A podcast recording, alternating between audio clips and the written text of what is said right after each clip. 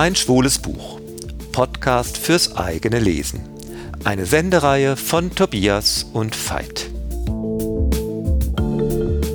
Hallo Tobias, willkommen in der Berggasse 8. Hallo Veit. Heute sprechen wir über Felix Rexhausen Lavendelschwert. Dokumente einer homosexuellen Revolution. Das ist ein Buch, das 1966 zum ersten Mal erschienen ist und seit 1999 als Band 20 in der Bibliothek Rosa Winkel wieder greifbar ist. Die Bibliothek Rosa Winkel ist ein immens wichtiges Unternehmen des äh, Historikers Wolfram Setz, der damit unternimmt, schwule Texte, literarische, dokumentarische wieder verfügbar zu machen, um unsere eigene Geschichte wieder studieren zu können. Und darunter sind wirklich Dinge, die studiert man nur. Einzelne Bände haben wirklich nur dokumentarischen Wert und sind eher anstrengend, aber es gibt eben auch die Perlen der Kurzweil und darunter ist eben auch Lavendelschwert. Lavendelschwert ist ein ebenso skurriles wie satirisches Buch über die fiktive Aprilrevolution in Deutschland.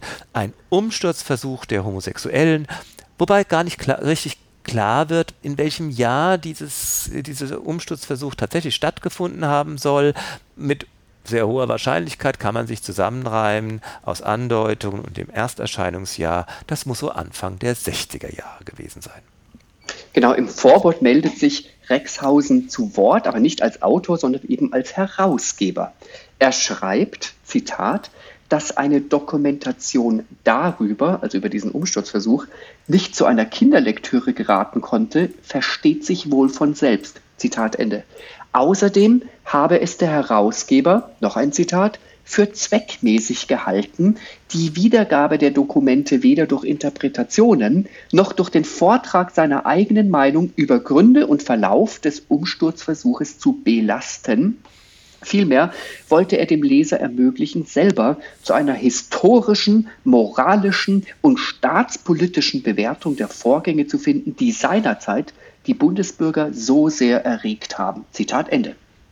Also ein gigantisch hoher Anspruch. Das ganze Buch besteht aus einer Aneinanderreihung diverser solcher Dokumente, das sind Zeitungsartikel, Transkripte von Tonaufnahmen, Zeugenaussagen, und es ist von Anfang an schon klar, dass diese Revolution scheitern wird und dass die verantwortlichen Drahtzieher zur Rechenschaft gezogen werden. Verbunden werden all diese Dokumente durch zwei Zeugenaussagen, die dann so etappenweise äh, präsentiert werden. Ingo Rasch und Kurt Roloff kommen dann nacheinander immer zu Wort. Was ist eigentlich passiert? Wie ist dieser Umsturzversuch ins Rollen geraten? Sehr kuriose Umstände. Der Bundespräsident hält eine Rede, und zwar vor jungen Turnern, und in dieser Rede äußert er sich ein bisschen wie out of the blue, völlig despektierlich über die Homosexuellen in Deutschland und er sagt, man muss gegen diese Bande etwas tun. Und auf einmal ist die moralische Entrüstung im Staat groß. Also eine vorweggenommene, frühzeitige und erfolgreiche Ruckrede des Bundespräsidenten. Und die fällt echt auf fruchtbaren Boden. Man gründet den KGL, den Kampfbund Gesunde Lebensordnung, um das Gesunde in Deutschland zu fördern und das Kranke und Perverse auszumerzen. Und das reicht noch gar nicht. Es passiert noch etwas.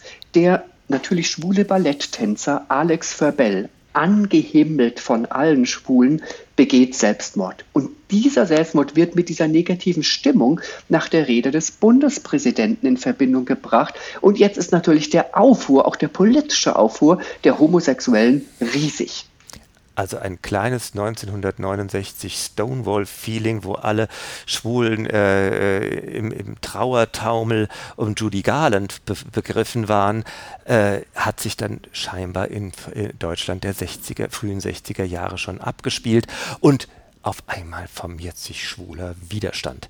Hans Glauk und Klaus Kohlbrand, man achte auf die sprechenden, andeutenden sprechende Namen, äh, äh, haben schon einen gewissen geistigen Vor äh, Boden vorbereiten, aber sie müssen natürlich streiten. Zwei Schwule wollen etwas politisch und schon streiten sie natürlich. Wie soll das werden jetzt? Wie soll es besser für Schwule in Deutschland werden? Errichten wir einen homosexuellen Staat Oder schaffen wir ein einheitliches Deutschland, in dem Deutschland wir alle gleich behandelt werden? Und in dieser Frage sind, gehen Sie in dieser Debattenkultur gehen Sie natürlich voll auf. Sie nehmen auch die Stimmung auf, die jetzt natürlich unter den Schwulen in Deutschland herrscht. Und sie formieren eine Bewegung und die setzt es sich zum Ziel, die Regierung zu stürzen.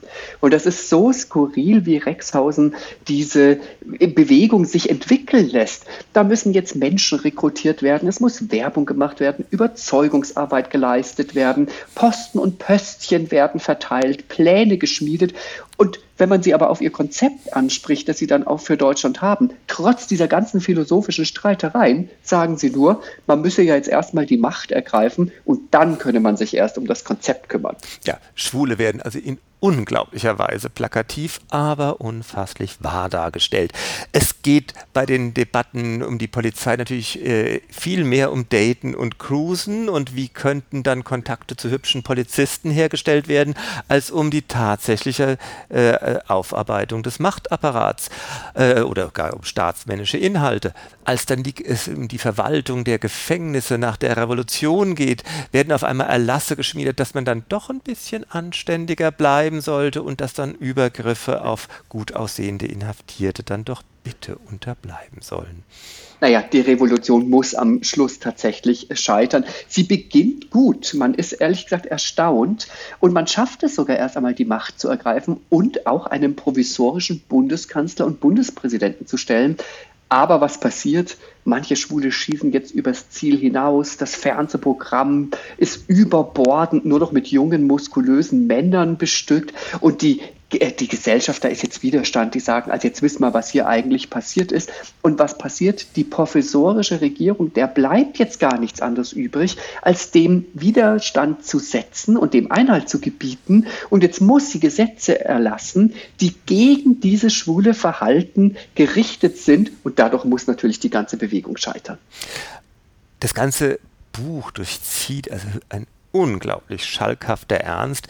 Man ist einerseits immer wieder völlig am schallenden Lachen, auf was für groteske Dinge äh, die, äh, die Revolutionäre da kommen. Andererseits ist der Ton so authentisch, wie man ihn in jeder äh, Bewegungsarbeit finden kann. Äh, Kampfreden, die äh, unser schwules Leben beschreiben, äh, Schwule auf einmal auf die Straße bringen sollen, Empörung generieren sollen. Es hat sich in Jahrzehnten nichts geändert und das Tolle ist ja, Rexhausen hat diese Reden ja nie gehör, äh, gehört, wie wir sie heute bei Paraden äh, oder, und dergleichen immer wieder hören müssen und denken, naja, so doll war es nun auch nicht. Der hat ja das alles vorweggenommen. Damals galt ja in Deutschland wie in Österreich noch ein Totalverbot. Und es ist, gefriert einem aber natürlich auch immer wieder dieses Lachen, weil man nämlich genau merkt, er das geht nach hinten los. Das ist eigentlich eine ganz furchtbare Sache. Ja, nach meiner Haltung ist es eine ganz dringende Leseempfehlung. Irgendwie ein Klassiker. Es ist, wie du sagst, eine ewige Wahrheit. Es sind so viele Charaktere dabei, die so authentisch, aber auch komisch dargestellt werden. Ich habe ganz oft gelacht. Es ist eine große, wilde, unglaubliche Geschichte, die aber nie stattgefunden hat. Und irgendwie muss man sich überlegen, ist man darüber froh oder traurig?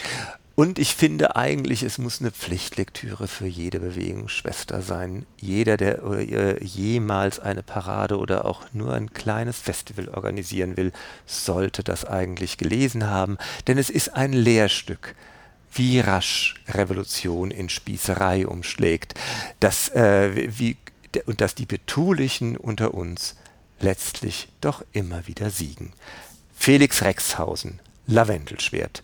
Dokumente einer homosexuellen Revolution, seit 1999 als Band 20 der Bibliothek Rosa Winkel erschienen, 310 Seiten broschuriert.